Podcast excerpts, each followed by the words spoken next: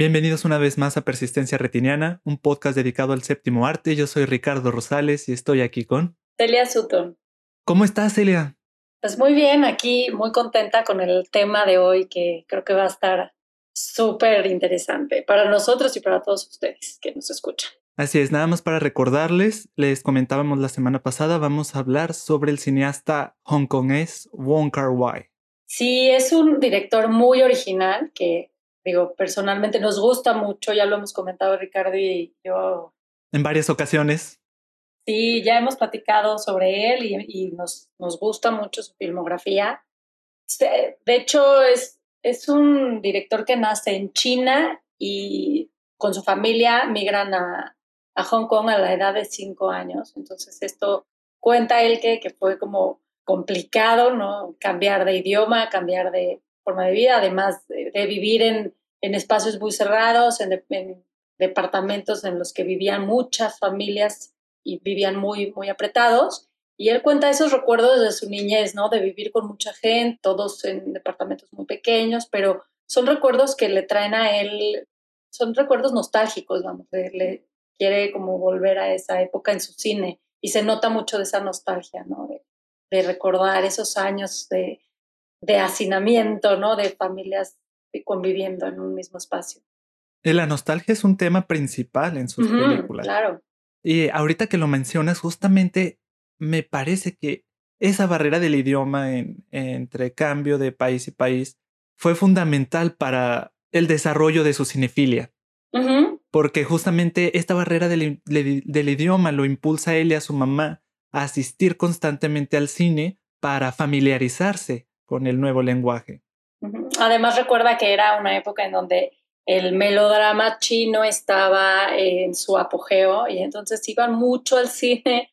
A ver, digo, estaba, estaba la gente muy, emocionada, iban al cine muy seguido a ver películas chinas y obviamente también hongkonesas y, y buscaban ese melodrama que, que llenaba esos espacios y era eh, ratos como de ocio y de libertad un poco y de salirse de esos entornos tan llenos del hacinamiento de estos departamentos tan poblados, en los que todos estos migrantes chinos que llegaban a Hong Kong por oleadas, grandes oleadas, por diferentes situaciones políticas y sociales de, China específicas, pues llegaban a, Hong Kong y, tenían que compartir los espacios porque no había suficientes viviendas ni había suficientes eh, casas o departamentos para tantos migrantes. Entonces, se, acomodaban varias familias en un mismo en un mismo edificio de departamentos, ¿no? Entonces eran departamentos muy chiquitos y se hacían como familias muy numerosas o se hacían pues vecinos y se hacían amigos y convivían con ellos. Entonces, todo esto se refleja, por supuesto, en, en, su cine y en su forma de filmar los espacios reducidos y en su forma de meter la cámara por los pasillos en los que puede ir visualizando a varias familias conviviendo en un mismo espacio. Así es, se caracteriza bastante por el uso de grandes angulares, ¿no? Por ejemplo, en Fallen Angels, eh, que nos introduce en un primerísimo, primer plano el rostro de todos los personajes distorsionados por el mismo, el mismo lente angular. Y eso te sumerge en la historia, ¿no? Sí, porque tiene que entrar en esos espacios en que, apenas si cabe la cámara y entonces el lente gran angular ayuda para que se pueda observar todo y además le da una cierta distorsión a la imagen, ¿no? O sea, como que la imagen se ve, de hecho, un poco fuera de perspectiva y entonces estás, como dices, sumergido en toda una atmósfera pues muy extraña, ¿no? O sea, te hace partícipe de un mundo muy peculiar que es el de Wong Kar Wai. su mundo es específico, el mundo de la noche, de los colores, de la luz, de las perspectivas distintas, del paso del tiempo diferente. Entonces, creo que se vale de muchos elementos para lograr estas atmósferas de las que estamos platicando. Sí, así es. Le dio toda una personalidad cinematográfica a la ciudad de Hong Kong y otros eh, lugares asiáticos. Creo que el constructo imaginario colectivo de estas ciudades es el que Wong Kar Wai nos ha, nos ha brindado a través de sus películas, ¿no? Todas estas calles nocturnas, llenas de luces neón, eh, muy coloridas, lluviosas, muy compactadas las calles, eh, muy estrechas, la gente gritando en todo momento, los mercados. Es algo que, que él nos ha brindado para construirnos imaginariamente cómo es Hong Kong para aquellos que no, no hemos acudido, no le ha dado una personalidad a la ciudad dentro del mundo del cine.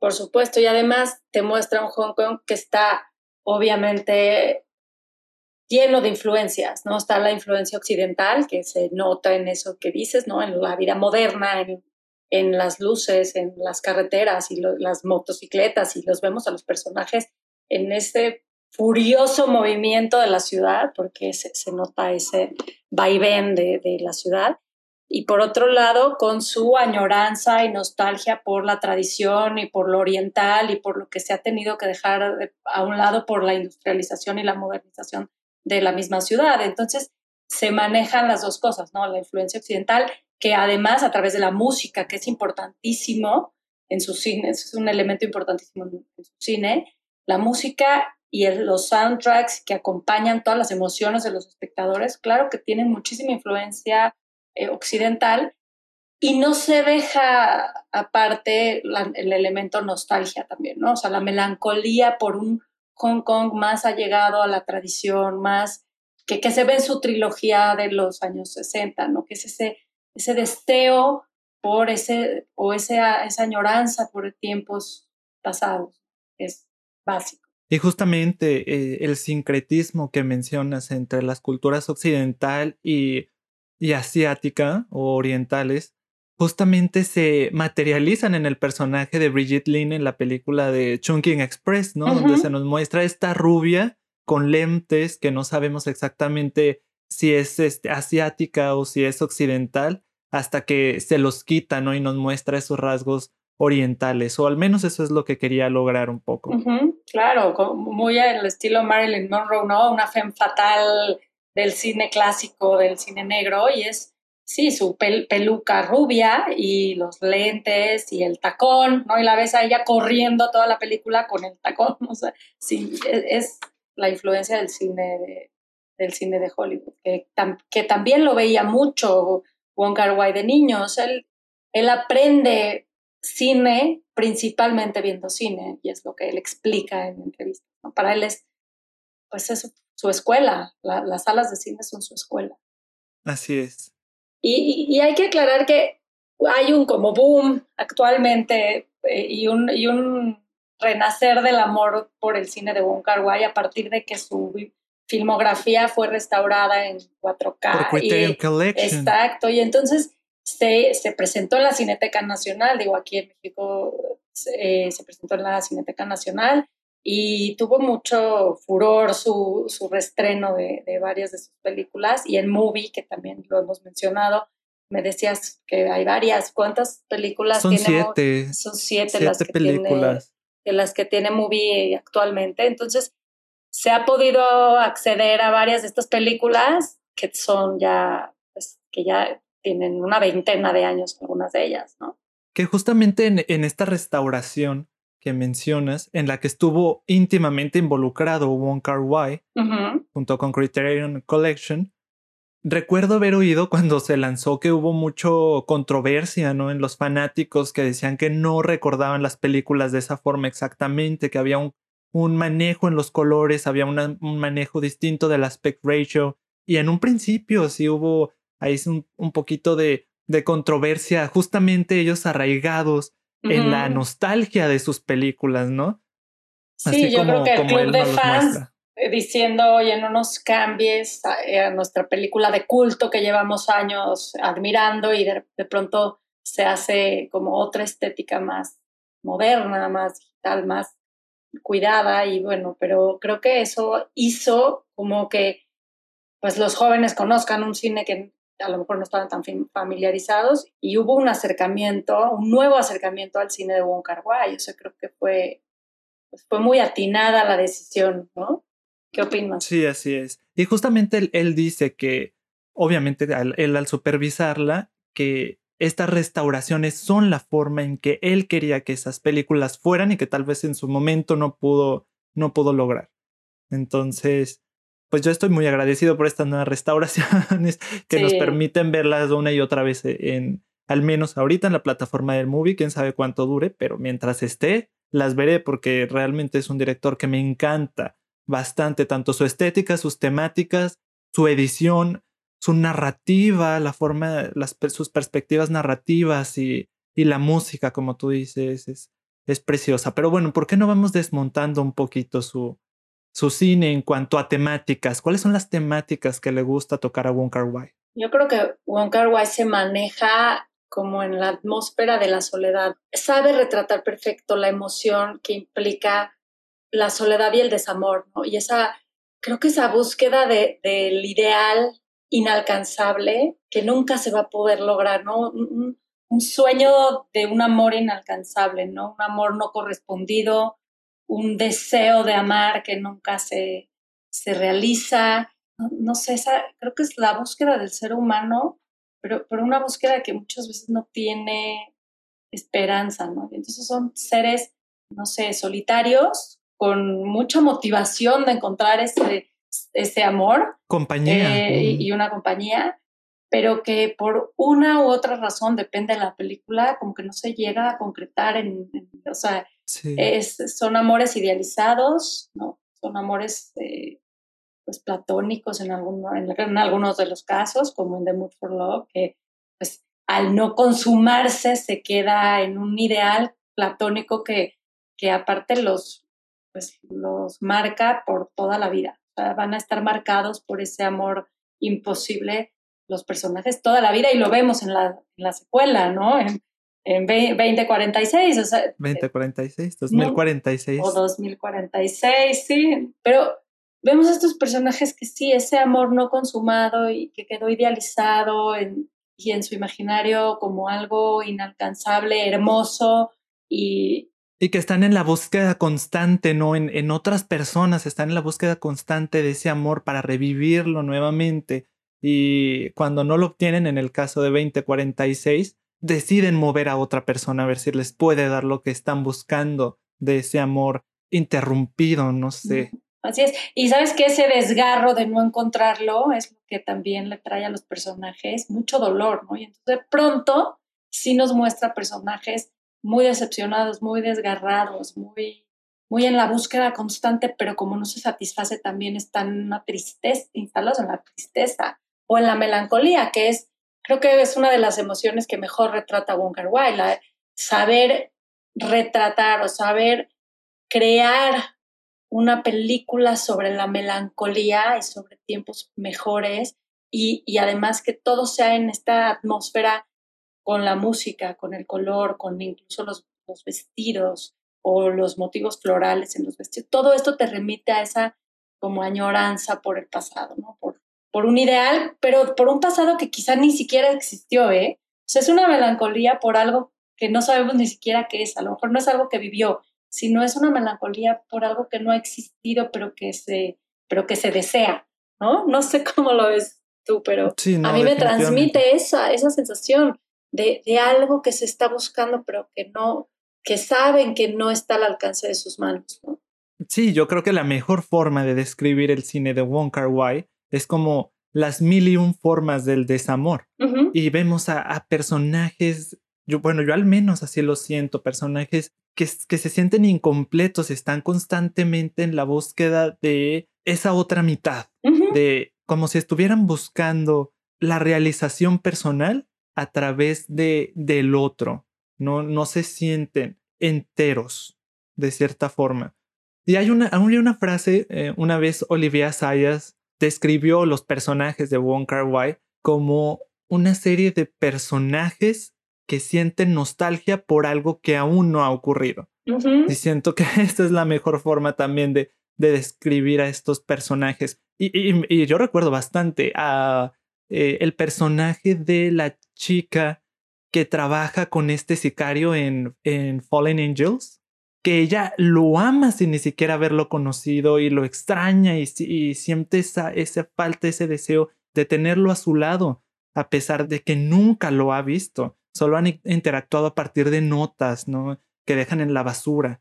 Pero ella, ella lo O de llamadas de teléfono, ¿no? En algún momento. Sí, no, sí. Así y de llamadas de teléfono, entonces es igual y la voz también. O sea, son ideales, o sea, es como una ilusión.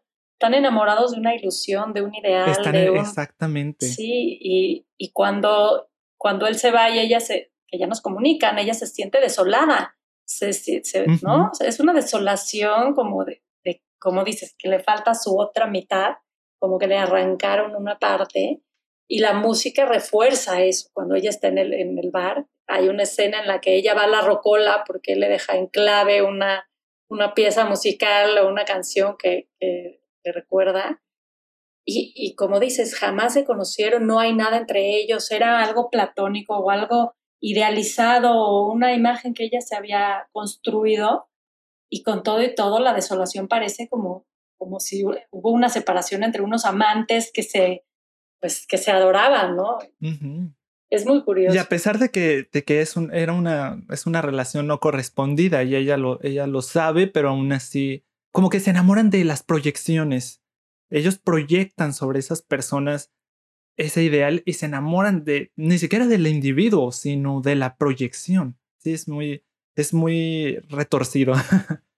Y son, son personajes que a pesar de que están acompañados, están, bueno, no, están rodeados de, de otras personalidades, no pueden evitar sentirse solos y aislados, ¿no? Y, y es algo que le gusta bastante a Wonka Wai hacer, una forma de aislarlos, es sí mostrarlos con muchos personajes, pero llena sus películas de monólogos. Están ellos disvariando en voice and off, nos muestra ciertas escenas, pero el personaje está hable y hable y hable como para sí mismo y nos invita a esa conversación personal. Y es también una forma de aislar a ese personaje y de mostrarnos lo solo que está, porque no tiene con nadie más con quien hablar más que con él mismo. Ajá.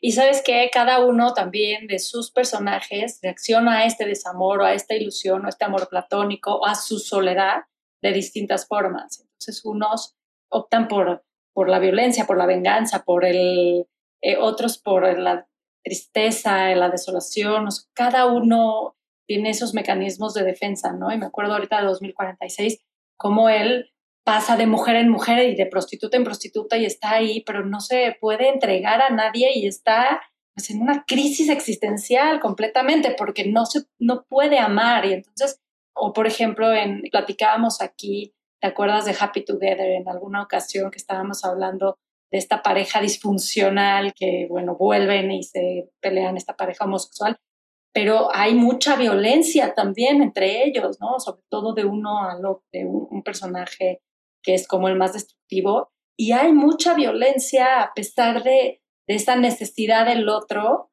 pero cuando están juntos se agreden de cierta forma, ¿no? Entonces tenemos ahí como distintas formas de reaccionar de los personajes, pero tan, son formas muy humanas de reaccionar de pronto.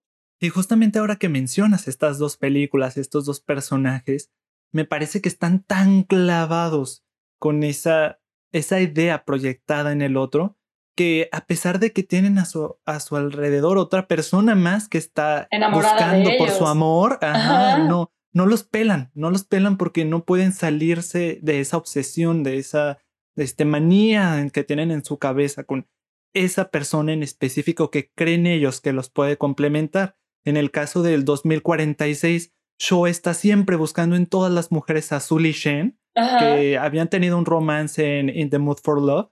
Un romance platónico, eh, eh, sí, un, pero. Un romance platónico, o sea, que nunca se consuma, y esa es la clave de eso. Creo que, interrumpiendo un poquito tu idea, pero creo que si en In the Mood for Love si hubieran, ya hubieran tenido ellos alguna relación, porque ellos, digo, dando un poquito de contexto a los que nos escuchan, son engañados por su esposo, su marido y su mujer. Entre ellos. Está muy, muy raro eso, ¿no? Son dos parejas que son vecinos y el esposo de Shen y la esposa de Cho tienen una relación eh, infiel, ¿no? Les ponen el cuerno.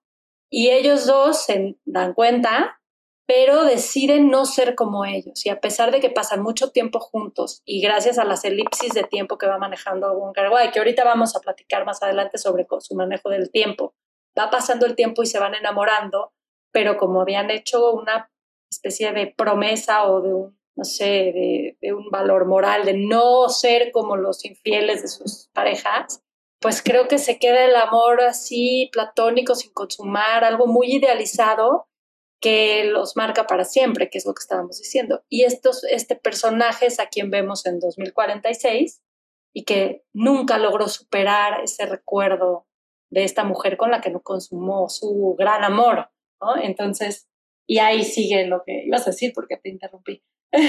Nada, más añadiendo un poquito a lo que ya este, mencionaste y luego regresaremos a nuestro sendero ya para no perdernos más, esperamos. Creo que en parte eh, porque ese amor no se llega a consumar también es un poco por los tabúes, ¿no? De la sociedad y... claro.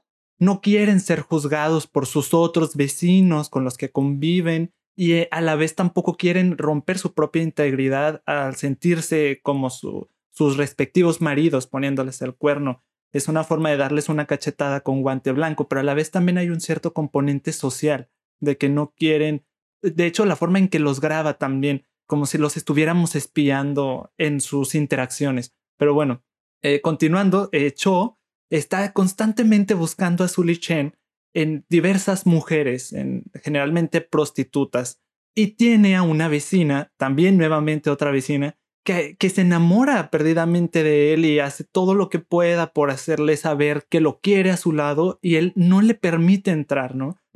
De pronto le recuerda a Sully Shen y empieza a salir con ella, pero en el momento en que ella se empieza a ir por otra vertiente eh, completamente distinta a como a lo más, emocional, ¿no? O sea, si se empieza a involucrar emocionalmente, la corta. Y la corta y se desaparece y la hace sufrir, ¿no? Y lo mismo pasa en. No, y es muy cruel con ella, ¿no? Es, con ella es especialmente cruel. Y, de hecho, ahí hay una, una, especie de interacción que ella no quiere tener porque sabe que él sale con puras prostitutas y les paga para tener esa interacción con ellas. Y la primera interacción sexual que tiene con Cho, él le paga. Y ella no quiere aceptarlo, ¿no? Pero ella, ella, él intenta encubrir esa interacción porque le rompió el vestido y le dice, no, solamente eh, acéptalo porque te rompí el vestido, solo por esta vez. Pero ella entiende que él quiere hacer una transacción eh, por el sexo, que ella no percibió así, de esa forma, la, interacción que, sexual que tuvieron. Sí, él va a dejar desde, sí, desde el principio va a dejar muy claro que no está buscando otra cosa más que una relación sexual con ella, o sea, no quiere involucrarse emocionalmente. Así es, y ella como que medio acepta, nada más porque quiere tenerlo a su lado, no acepta todo el dinero, pero acepta un poco, ¿no? Y él después se la revira, ¿no? Que se encuentran y ella le paga y, y él le hace un comentario que ella ya le había hecho anteriormente. Y es un perro, la verdad, se porta malísimo con, ella, con ella. Con ella es especialmente cruel. Y creo que él, en el tiempo que pasa de In the Mood for Love, hasta 2046. Hay un cambio drástico en su hay Un cambio, es, un, es un cambio en el personaje que, de un personaje que veíamos atento, cuidadoso, eh, del que estaba enamorado Sully Shen y que pasaban tiempo juntos y que había irrespetuoso y un, un ser más sensible.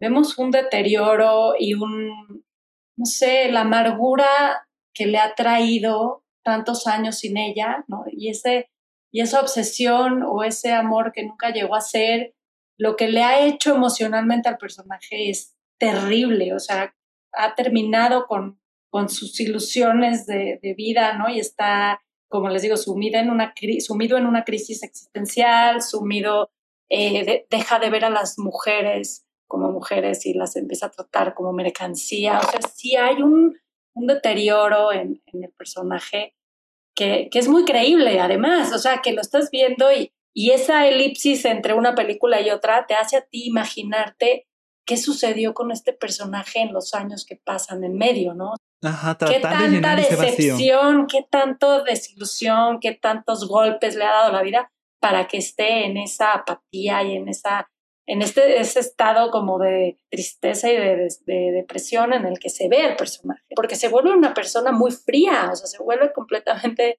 eh, sin, sin emociones y, y, creo que si ves una y luego la otra, sí tratas de imaginar en medio qué, qué pudo haber sucedido con él. Sí, nos invita a Wong Kar Wai a llenar como ese espacio narrativo, ese vacío narrativo. Hay una frase que él menciona en la película que me parece es la base de todo, ¿no? Dice, ¿qué pasa si conoces al amor de tu vida en un tiempo que no es el correcto? Y a él le pasa dos veces, conoce a Sully Chen en medio de una situación poco pertinente y conoce a esta chica nuevamente en otra situación, en, en otro contexto emocional suyo que le impide generar algún arraigo con esta chica. Y te digo, se, se repite en, eh, en, su filmografía, ¿no? Anteriormente ya lo había hecho en Happy Together, con este eh, nuevamente eh, Tony Leung. El mismo actor. El mismo actor. Está tan obsesionado con esta relación tóxica que tiene con su pareja que eh, tiene a otro cocinero que trabaja con él que tiene cierto interés, pero no, no es capaz de notarlo. ¿Verdad? Debido a, que no puede separarse de esta obsesión. ¿Qué sucede en Fallen Angels? Porque hay un personaje que es mudo, que no puede hablar y está enamorado de, una mujer, y ella está obsesionada con casarse con otro hombre que también la trata bastante mal, o sea, la deja plantada, le cuelga el teléfono.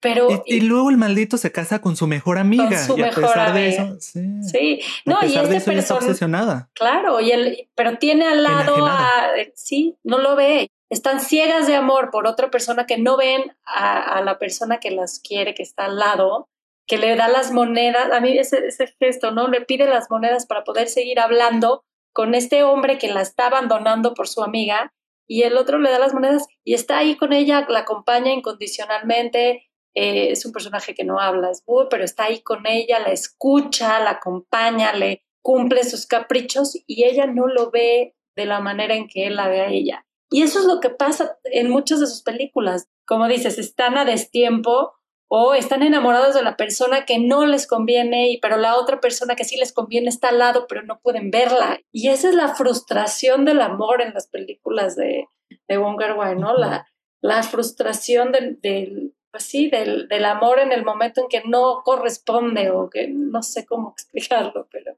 Y el fantasma de una relación pasada, ese sería, yo creo que la conclusión, ¿no? De otro de los temas que le gusta tocar mucho, el fantasma de una relación pasada, que pasa también en Chunking Express con el agente 223, que su, su novia lo corta y él está, cae en una depresión total después de que de que ella lo corta, que incluso desarrolla una compulsión por eh, comer una comida específica que se caduque antes o, en la fecha de, en las vísperas que ella lo cortó, ¿no? Estas piñas y que se repiten también. Es, un guiño, es un guiño muy repetitivo en Wong Kar Wai. También el, el chico mudo de Fallen Angel se quedó mudo por comer tanta, tanta piña enlatada y son, son guiños que le gusta repetir. Y también hay cierta obsesión con los alimentos. Justamente estábamos pensando tal vez hacer un, un podcast sobre eh, la comida y el cine.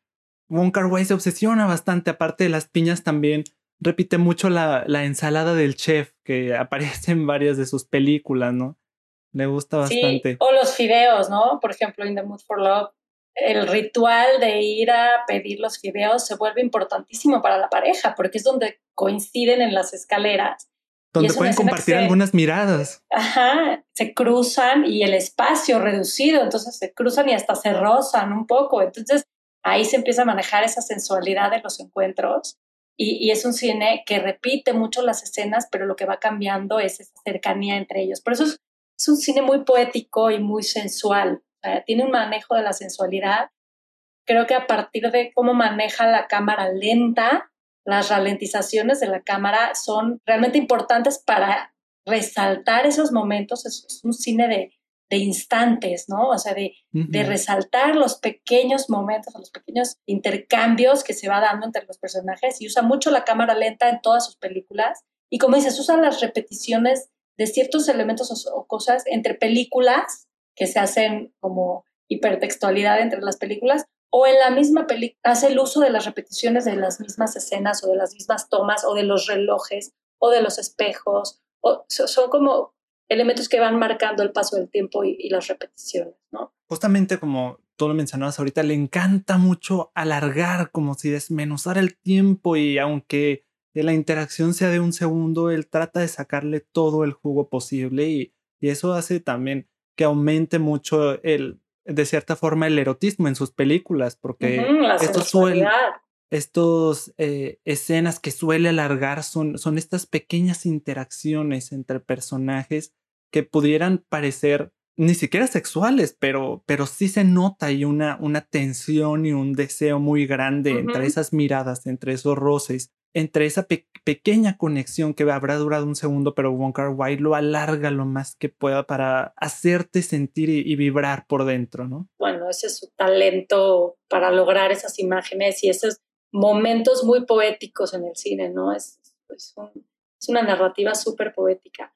Y, sobre la repetición, ¿sabes qué dice? Él, él dice en una entrevista, eh, y sobre todo hablando de In the Mood for Love, decía, mi propósito al principio era tratar de mostrar el film de manera repetitiva. Así repetimos la música, el ángulo de la locación, siempre el reloj, siempre el corredor, siempre las escaleras.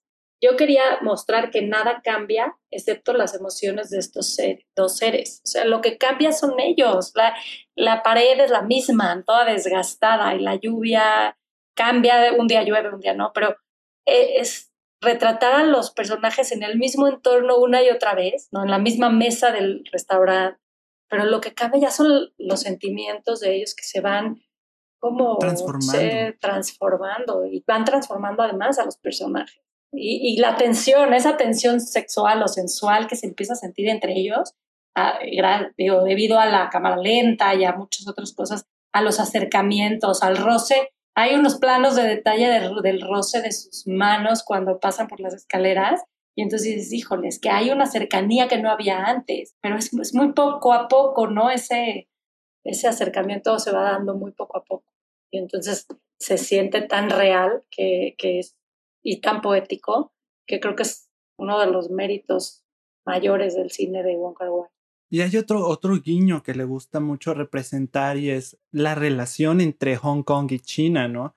Hong Kong, para aquellos que no lo sepan, era una colonia de Reino Unido y China lo reclamó como territorio suyo. Entonces, y justamente en películas como Chungking Express, todo se trata como de una, una cuenta regresiva en el tiempo, ¿no? Ella está tratando de de escapar. Bueno, esta Bridget Lynn, para dar solo un poco de contexto a la película, es una traficante de drogas que tiene su propio proveedor y lamentablemente ella confía en, bueno, no que confíe, sino que trabaja con unos inmigrantes de la India que pues lo que hacen para obtener dinero es ofrecerse de mulas para mover las drogas y uno de ellos les, juega una jugarreta y, y las drogas desaparecen y entonces el traficante con el que trabaja quiere su cabeza en un palo, ¿no? Hay una cuenta regresiva ahí de, ella tratando de escapar de él y se da cuenta que nunca va a poder escapar y que lo único que puede hacer es enfrentarse directamente con él. Entonces todo eh, Chunking Express va, eh, al menos esta primera mitad de la película o esta primera historia, va sobre una cuenta regresiva, ¿no? Y se expone en, en la lata de las de piñas que comentábamos, todas ellas expiran en 1997, que era el año en que se tenía pensado que, que Hong Kong volviera a pertenecer a China. Entonces, también tú me lo comentabas antes de entrar al aire, como la fecha de 2046 habla sobre una relación de Hong Kong y China también de pertenencia, ¿no? Lo que pasa es que eh, en 1997 se hace ese acuerdo en el que China pretende respetar un poco la autonomía de Hong Kong, o sea, como, como un, es parte de, China, pero con dos sistemas. pretende el sistema de gobierno de Hong Kong va a ser respetado por China y será anexado Hong Kong a China ya como parte de su país en el año 2046, que, que les dio como 50 años de esta supuesta autonomía, ajá, en el que ellos se pueden gobernar bajo su propio sistema, pero son parte de China en cierta forma. Y en 2046 vence ese plazo y hay, hay mucha controversia sobre eso. Los mismos hongkoneses no están tan dispuestos a, pues, a perder esa autonomía que llevan tantos años y entonces ese año 2046 es un año en, en parte temido y en parte pues, causa mucho nerviosismo y creo que el, el, título de la película, aparte de hablar del hotel de... La habitación. La habitación que sale en In the Mood for Love y que además aquí es, trata como de una, de una historia de ciencia ficción que él está escribiendo en la película. y le titula 2046, así como es la habitación de su, de su vecina, de la que está enamorada de él. O sea, son varios, eh, varias simbologías que le pone al número 2046 de su película. Entonces, es, sí es un cine como de muchos elementos, de muchos símbolos, de, de, muchas cuestiones. Debe decir, la, la, confusión como que es otro de sus temas principales, ¿no? Pero se me hace que eso le sale así por, por la forma en que él organiza sus guiones, ¿no? o que no los organiza, más bien. Más bien, yo creo que los guiones no están tan organizados. O sea, él escribe una idea y sobre la filmación va haciendo ciertos cambios y va agregando, deja improvisar de pronto a los actores, que eso es algo también muy, muy suyo. Creo que, lo que a lo que te refieres un poco es cómo es una película de, son películas de instantes, ¿no? Entonces te muestra pequeños instantes y deja otros en blanco. Y hay ciertas elipsis que van saltando y te muestra algunas situaciones, pero no te da toda la información. Y, la, y el resto de la información, pues lo imaginamos o lo intuimos y lo vamos completando. Entonces, sí son películas como de episodios de imágenes, de, por ejemplo, en Fallen Angels, tú los ves a ellos y tienes que ir interpretando cómo es la relación de este matón o de este asesino por sueldo, o sea, asesino a sueldo, por esta mujer, pero no estás entendiendo muy bien cómo es la relación y poco a poco la vas tratando de, pues, de interpretar, ¿no? A tu, a tu entender, ¿no? cómo es que está ella enamorada de él, o qué hubo entre ellos, cómo es la conexión y todo lo vas pues, como entendiendo poco a poco. Sí, como que la confusión viene de las fracturas temporales que presenta, porque Fallen Angels empieza con el final, ¿no? Él diciendo, ya no quiero ser más asesino a sueldo. Y entonces todo lo demás se va construyendo a partir de flashbacks, ¿no? Todo, todo, y vamos yendo y viniendo en el tiempo. Eso es algo que, como que de ahí más bien iba mi tema en cuestión de, de la confusión exactamente, en las fracturas temporales que hace. En las elipsis y en los cambios de tiempo, porque también en, digo, en, 2046 estás viendo el tiempo, el tiempo, el tiempo presente. Presente y el ficcional. Y uno que es la historia que él está construyendo o que está escribiendo y está hacia, hacia el futuro, ¿no? Es una, una ficción futurista y entonces eso sí puede llegar a ser confuso porque no entiendes. Sí, cuando va empezando no entiende uno cómo empezamos con la cuestión de los trenes y luego regresamos ¿Cómo llegó a al 2046 y que no pueden regresar de ahí? El que llega a 2046 no puede volver porque es un camino sin retorno y no hay forma de volver.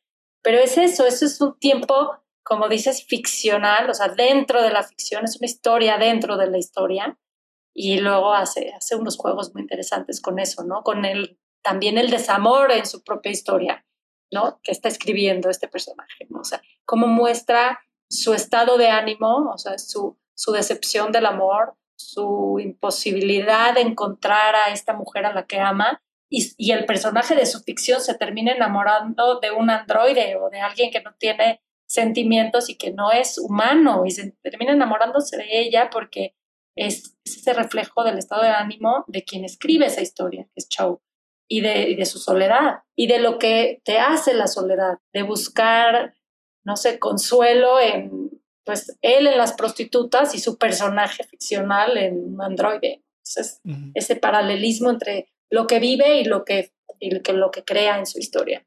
Y hablando un poco también de la cuestión ya técnica de cómo realiza él sus películas, hay que comentar que generalmente él parte sin un guion bien estructurado, ¿no? Y se va construyendo dependiendo de, de cómo ve el que se van desarrollando los actores y las locaciones, la interacción entre los actores y a partir de, de ahí va construyendo sus narrativas. Y eso puede hacerlas confusas. Pero aquí hay un dato muy curioso, es que una de sus películas, o tal vez su película más confusa, que es Ashes of Time, que es una película de género wuxia o de artes marciales, que no tiene mucha acción. Es una película muy intimista. Justamente es la película más confusa y sí está basada, sí tiene un guion, o sea, establecido, está basada en una novela, supuestamente está muy estructurada y casualmente el resultado es completamente confuso, ¿no?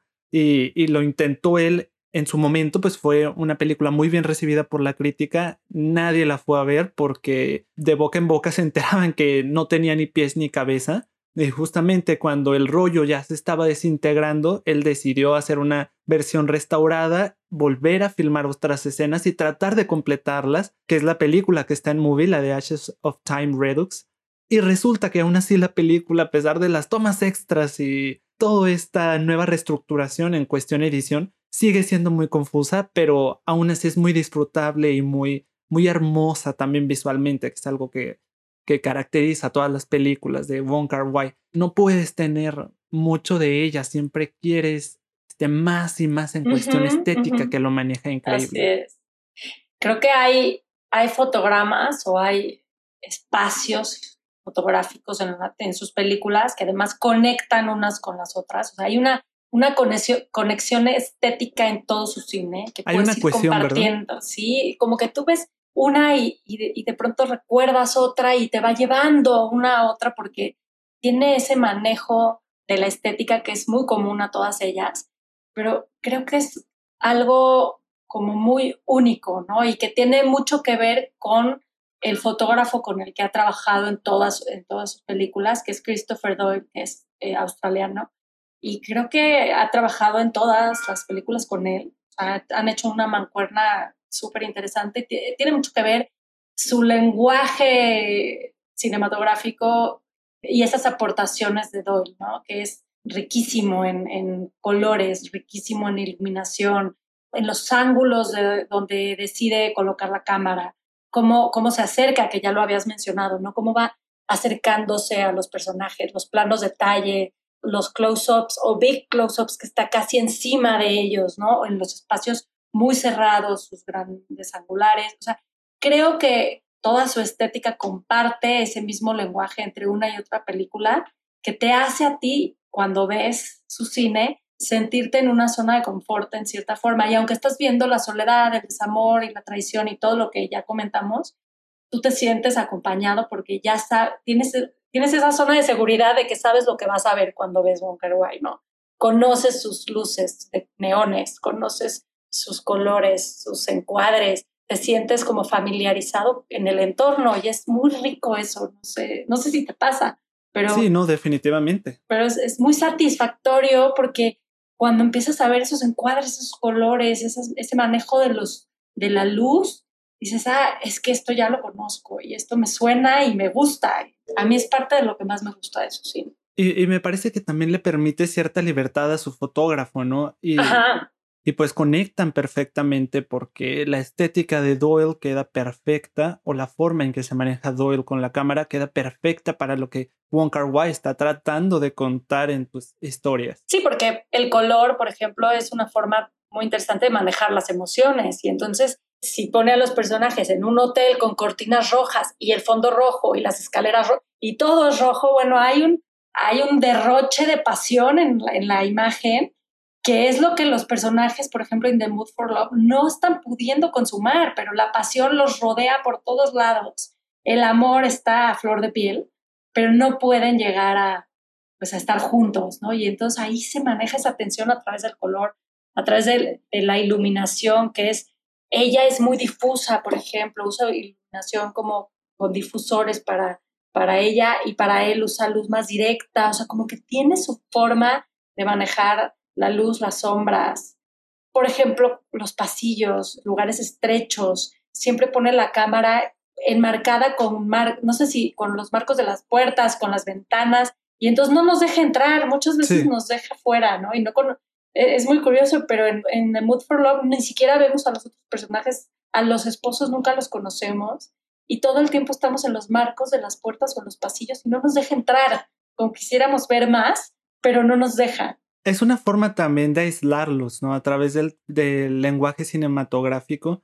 Y justamente en the Mood for Love creo que queda perfecto por lo que te comentaba de la cuestión sociedad, de que ellos temen que se les juzgue de la misma forma que se les juzgaría a su pareja por ser infieles. Y la perspectiva de la cámara es siempre esa, ¿no? Como de alguien que los estuviera vigilando a la vuelta de la esquina escondido o detrás de un muro o escondido atrás de un coche y, y desde ahí los, los vemos, o, a través de una rendija, hay una, hay una escena donde ella está acostada en una cama y la estamos espiando a través de, de una especie de una rendija en, en la pared y de ahí va mucho. En parte los aísla porque los deja enmarcados los cuerpos en un pequeño recuadro, ya sea de un, de un marco, eh, incluso entre rejas, los vemos casi aprisionados. O a través de los espejos, ¿no? De pronto. A través de los nada espejos. nada más vemos el reflejo del espejo y él está llamando por teléfono, pero tú lo ves a través del espejo, no lo ves directamente. Entonces, sí están siempre enmarcados, siempre, o vemos un fragmento y otro fragmento está completamente tapado por la pared o por el pasillo, y te marca esa asfixia y estrechez del espacio, ¿no? creo que maneja también en 2046, están en este hotel en el que él está rentando esta habitación y nada más vemos un, fragmento del pasillo, un poco la escalera, el marco de la puerta, usando esa misma estética de lo estrecho, ¿no? del espacio muy reducido y asfixiante. del aislamiento, del, de la, de la soledad. Sí, de la soledad, definitivamente. También sabes que cómo maneja el anacronismo en sus historias, ¿no? Y en, The Mood for Love y en, y en 2046 y no sabemos muy bien el, el, tiempo, digo, están en 1960, pero ella trae unos vestidos que, bueno, creo que los vestidos es de lo más bello de esa película, son los vestidos que usa ella. Sí. Y todos sus personajes, ¿no? todos sus personajes parecen incluso la misma mujer todas con, con, el mismo tipo de vestido. Pero en The Mood for Love solo ella es la que lo usa. Ya en 2046 todas, ¿no? Como ah, reflejando un poco ese recuerdo del que estábamos hablando. Pero también en The Hand, la, la prostituta de The Hand, todos sus vestidos son Sí, también en The Hand. Esa no, no hemos mencionado The Hand, de ahorita vamos a hablar de ella, pero esos vestidos que son eh, más eran más el estilo de la década de los 40 en Hong Kong, ¿no? Y, y aquí están en la década de los 60 pero es volver a esa nostalgia de la que hablábamos, ¿no? Es un cine muy melancólico y esos vestidos que van muy bien con el personaje, con su rigidez, con la estrechez, con, con el que dirán, ¿no? Con, con ser muy rígidos en la cuestión moral y por eso no poder consumar esta, esta infidelidad, ¿no? Y no ser como ellos, ¿no? Pero creo que van muy bien con este cuerpo de esta mujer súper espigada, súper, es, es bellísima, son bellísimos, bellísimos los vestidos pero muy interesante también porque es un vestido muy recatado, ¿no? Hasta casi creo que hasta las rodillas, un poquito más abajo de las rodillas, el cuello alto, de, mangas un poquito este, largas, pero son vestidos ceñidísimos que permiten de cierta forma cautivar la mirada a través de la figura de, de las mujeres que los visten, ¿no? Entonces hay algo de recatado, pero a la vez de tremendamente sensual. Totalmente y bueno, lo, como dices, lo utiliza y creo que sí, aquí hablando de The Hand, es un mediometraje que formó parte de una película que se llama Eros. De estas películas compilatorias que suelen hacer algunos directores muy reconocidos. Y aquí eran tres directores, uno de ellos Wong Kar Wai, y su, su parte era, bueno, su, su, película que aporta es esta que se llama The Hand. Es bellísima, bueno, a mí me, me encanta, es lo que más me gustó de él. Eh, los otros dos directores eran Michelangelo Antonioni y Steven Soderbergh. Pero ninguno de los dos produjo un, como que ninguno llegó a, a transmitir lo que se buscaba a partir de todo el, el largometraje, ¿no? toda la compilación que era la sensualidad. Fueron, los otros fueron, pasaron sin pena ni gloria. Sí, ¿no? El que más gustó, no le gustó nada. Fue el de Wong Kar Wai, pero por mucho, ¿no? Y está en Movie, hay, creo que en Movie tiene unos minutos que le había cortado para la compilación y están, se, aumentaron ya en movie, ¿no? Y es un mediometraje de 56 minutos. Pero ah, es bellísimo, es, es triste, es nostálgico, es sensual, eh, maneja todas las emociones, eh, es también una película que está reflejando otra época, está ubicado en otra época, en el que también los vestidos, el diseño de arte es bellísimo, la iluminación, los colores que se manejan y nuevamente el desamor, ¿no? El amor de un imposible, de un joven eh, sastre.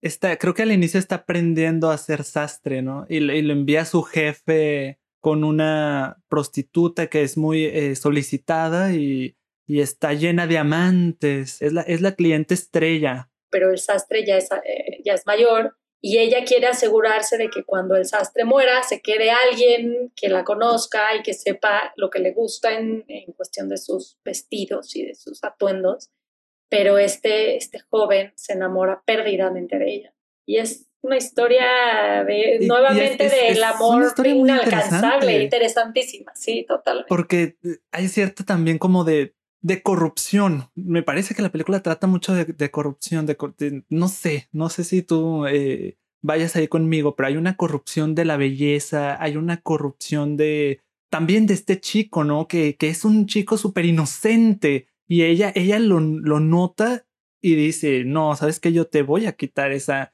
esa inocencia y hace un movimiento que tal vez él no sé si lo deseaba o no lo deseaba, pero no lo esperaba al menos. Y a partir de, de, de esta situación que, que viven, él queda totalmente prendado de ella, pero a la vez toda la historia va, se va desarrollando a partir de, de, la decadencia de su belleza, ¿no? De esta mujer, claro. Deja ella de, de, de ser importante para sus clientes y ya nadie la empieza a contratar y la vemos a ella contraer uh, cierta enfermedad que, que incluso la lleva a decaer aún más, pero él a pesar de ello la ama, la ama incondicionalmente y, y, la busca, o sea, hay un momento en que la pierde y hace todo lo posible por volverla a encontrar y acompañarla en sus últimos momentos. Y es que para ella y como prostituta y, y que además todo su trabajo estaba fundamentado en su propia belleza, o sea, ¿no? y en su vestimenta y en todo, pues empieza a decaer y empieza a deteriorarse su salud y todo se viene abajo, ¿no? Y entonces este joven que, como dices, está enamorado de este imposible, nuevamente el desamor y nuevamente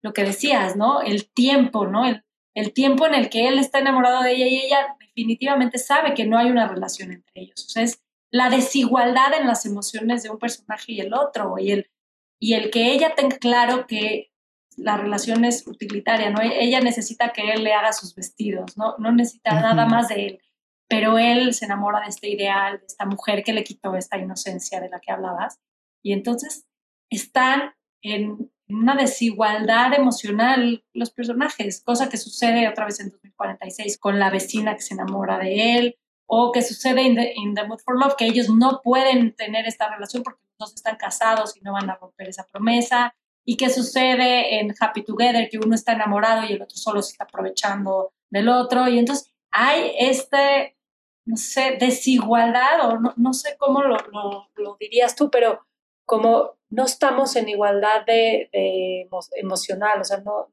no, no sé, no están... Sí, siempre la balanza se inclina más hacia, un lado, que hacia otro salvo tal vez en In the Mood for Love, bueno, donde él sí quiere romper esa línea y ella simplemente no lo deja, a pesar de que lo quiere, ¿no? Como que está un poco más balanceado. Está balanceado. los dos están enamorados y los dos se quedan con ese Pero ella es la que no quiere cruzar la línea, él sí se quiere atrever y ella, ella no, ¿no? Y otro de los guiños también es el del secreto. Ah, pero se vuelve a repetir en, en 2046. Ah, el secreto es, es, increíble también.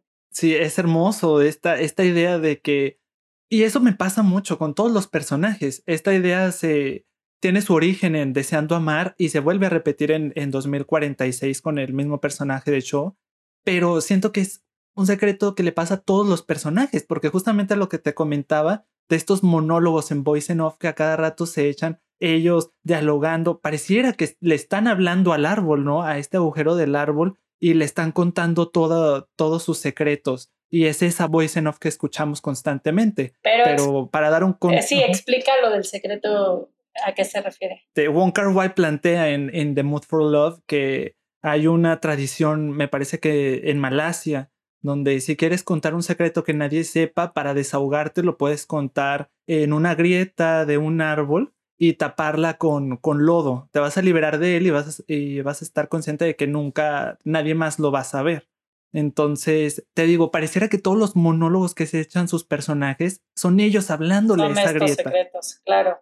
Y nosotros somos los que los estamos escuchando, pero tampoco podemos hacer ningún cambio ni, ni nada, ¿no? Estamos en, pues sí, en esa... Sí, estamos imposibilitados, para ayudarlos. para ayudarnos, totalmente.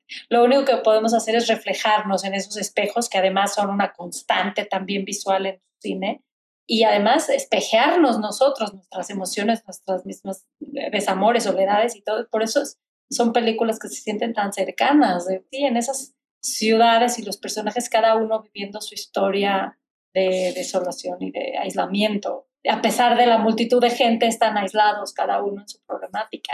Creo que los espacios están pintados de, de una forma creo que muy hermosa, ¿no? A pesar de, de la soledad y todo, pero hay, hay escenas que, o planos que son realmente muy hermosos. O sea, casi podrías detener la película una y otra vez y, y quedarte viendo un solo fotograma porque son bellísimos, ¿no? ¿No te pasa? Sí, sí, sí me pasa bastante. O sea, son películas que supongo que la principal razón por la que le gustan a, todo el mundo es esa, es la estética. O sea, y no es empalagosa, no te cansas de, de verlo una y otra vez, a pesar, como te digo, de que su.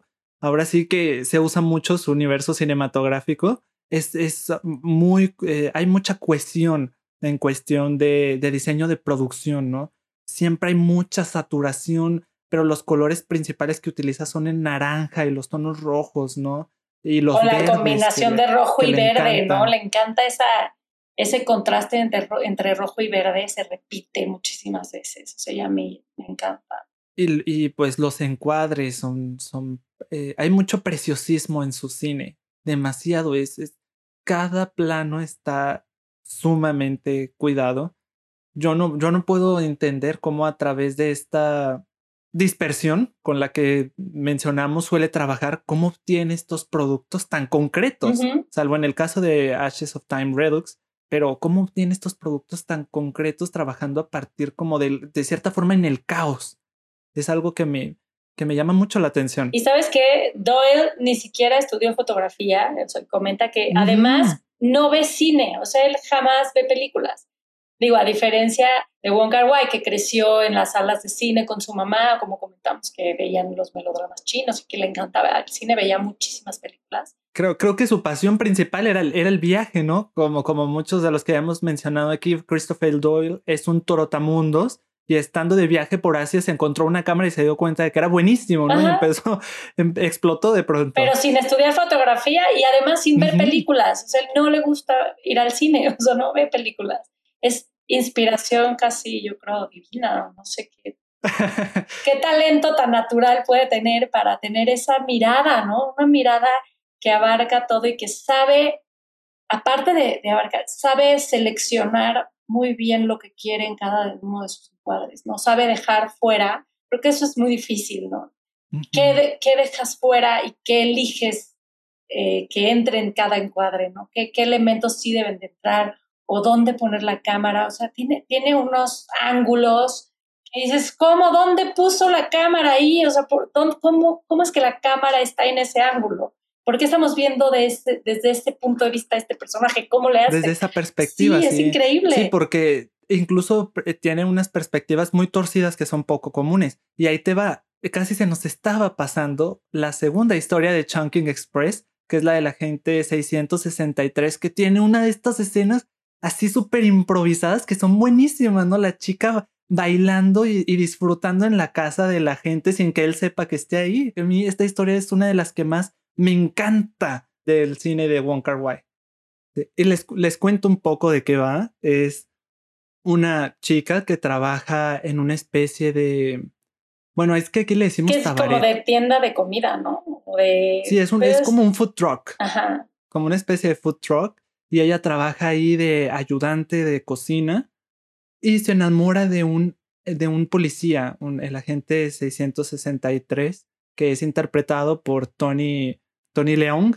Ella es interpretada por Fei Wang. Y el personaje de ella es increíble porque además es súper alegre y baila y mientras está limpiando la cocina está bailando y está, sube la música a todo volumen. Sí, es un personaje muy alegre, pero a la vez muy solitario. La vemos a ella, no convive con nadie y, su único como apego es, la música y es, es el baile, ¿no? Es la única forma en que se siente acompañada y se enamora, como te digo, de este policía que ha sido abandonado por, por su novia que solía ser una zafata. Entonces, de alguna forma, esta chica eh, que trabaja en el, en el food truck se entera de que él está teniendo insomnio, de que no está durmiendo bien desde que lo abandonó su pareja y que incluso esas horas que le faltan de sueño hacen que su mente esté un poco confusa.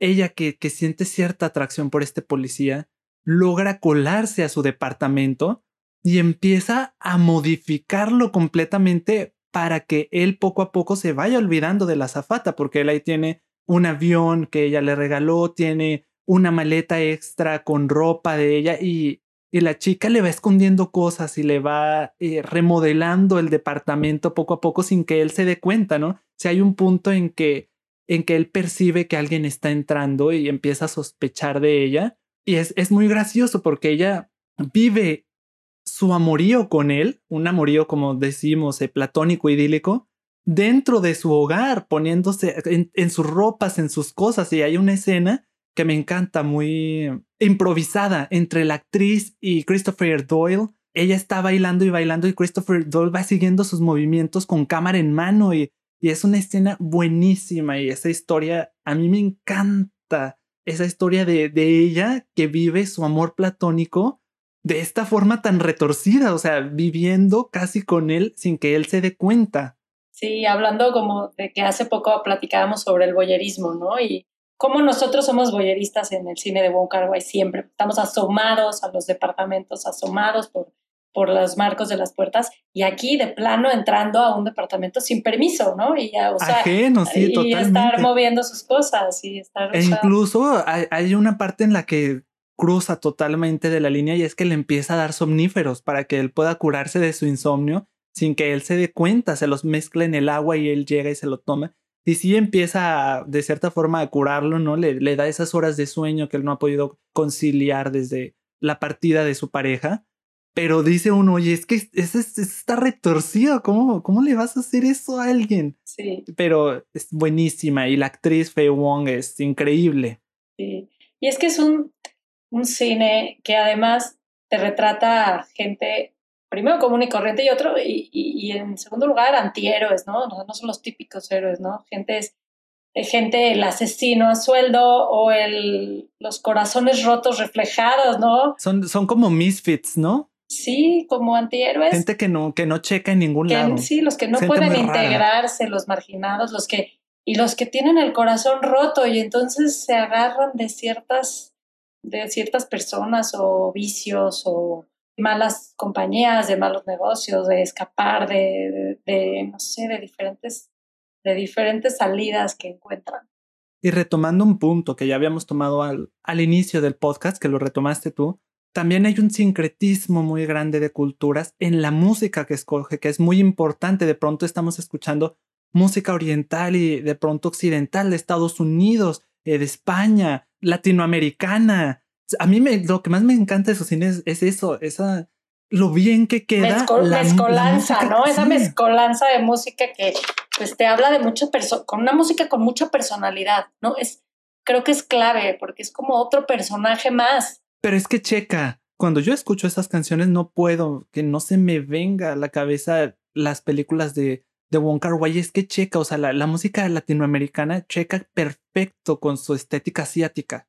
Hace un contraste increíble. Y además incluye música compuesta especial para las películas. O sea, no, solo, no solamente encuentra música que ya es conocida o música que te remite a la nostalgia de otro tiempo, que eso también le gusta hacer, hay, hay música especial para sus películas que acompañan toda la, trama y se vuelve muy atmosférica, como en 2046, que toda la música se repite una y otra vez y te va generando ambientes y atmósferas. En In the Mood for Love, que la forma en extender esa, esa pasión que no, se, que no se llega a consolidar es a través de Yumeji's Team. Este, este, es la música que la repite como siete veces la canción a través de todo el film. Y, y Nat King Cole con quizá, quizás, quizás, quizá, ¿no? También, o sea, que es esa, esa indecisión de la pareja, ¿no? Esa indecisión de no, no, está en quizás, o sea, y, y, está todo el tiempo en esta indecisión y la pareja está entre acercarse y no, entre consumar su amor o no, y te pone esa de Nat King Cole cantando quizás. Y pues sí, o sea, creo que ya abarcamos la mayor parte de sus temáticas no, no, no son eh, muy diversas, a pesar de que todas las películas se sienten únicas, pero todas sus temáticas, la forma en que trabaja y se desenvuelve en, el ejercicio cinematográfico y también un poquito de, de la música que decíamos, ¿no? Es un cine muy hermoso, es un cine muy único y que recomendamos a todas las personas que nos escuchan que lo vean si no han visto una película de Wong Kar Wai, empiecen al menos con la más conocida que es In the Mood for Love o con una más movida como Fallen Angels o Chungking Express que son también un poco muy dinámicas la forma en que están editadas y los movimientos de cámara y ese contrarreloj que tiene Fallen Angels tal vez los puedan motivar más, pero sí, con una de estas tres películas, si no se han iniciado con el cine de Wong Kar Wai, véanlas y yo sé que van a quedar fascinados. Sí, yo creo que van a quedar completamente encantados con, este, con esta forma de narrar las historias, con esta estética tan particular y tan bella, con esta poesía de la imagen, porque lo han, lo han llamado a él como el poeta de la imagen, y el, y el contador de historias de, sobre el desamor, ¿no? Sobre la soledad, el desamor, los corazones rotos, pero aún así no son películas que son desgarradoras o,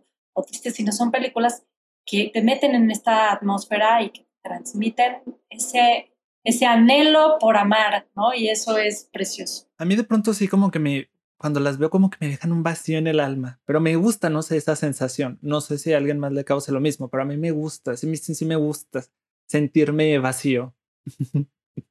Es que es un cine melancólico, es un cine que se apoya en la nostalgia y en el deseo del amor que nunca va que nunca va a llegar, pero es tan poético que es como si estás viendo una elegía, estás leyendo o oyendo una elegía, que es esta poesía llena de, nostalgia y, y, con ese dejo triste, pero que a la vez, pues, te deja ese vacío, pero por otro lado, tanta belleza te llena el alma también, ¿no? En, en, cómo, en cómo se construyen las imágenes, la narrativa, la música. Eh, es un cine que sí, que te toca fibras, o sea, eso es lo más padre. Sí, definitivamente. Pues cuéntenos qué tal les fue con las películas de Wong Kar Wai, si las pudieron ver, qué les parecieron y si encontraron estos elementos de los que estamos hablando, estas conexiones y si les gustó el podcast, pues también coméntenos. Recuerden que nos pueden escribir a persistenciaretiniana.podcast.gmail.com. Pues vamos a hablar en esta ocasión, en la siguiente semana, de cine de terror, porque ya sabemos que viene Halloween, Día de Muertos, y es, y es tiempo de ver películas que nos asustan y nos causan miedo. Así es, así es. Ahora por la, las vísperas del terror, vamos a ahondar un poquito en, el, en este género cinematográfico. Y pues bueno, ¿dónde te podemos seguir, Celia? Yo estoy en Instagram como arroba celisuton, en Twitter como arroba celsut y me pueden leer en El Espectador Imaginario revista de cine mensual. A mí me pueden encontrar en Instagram como TheRicky.com y en Letterboxd y YouTube como To Catch a Film. Entonces, pues tenemos una cita la próxima semana. Así es, nos escuchamos la próxima semana. Prepárense para el terror que vamos a hablar la próxima semana. Así es. Hasta luego. Muchas gracias y hasta luego.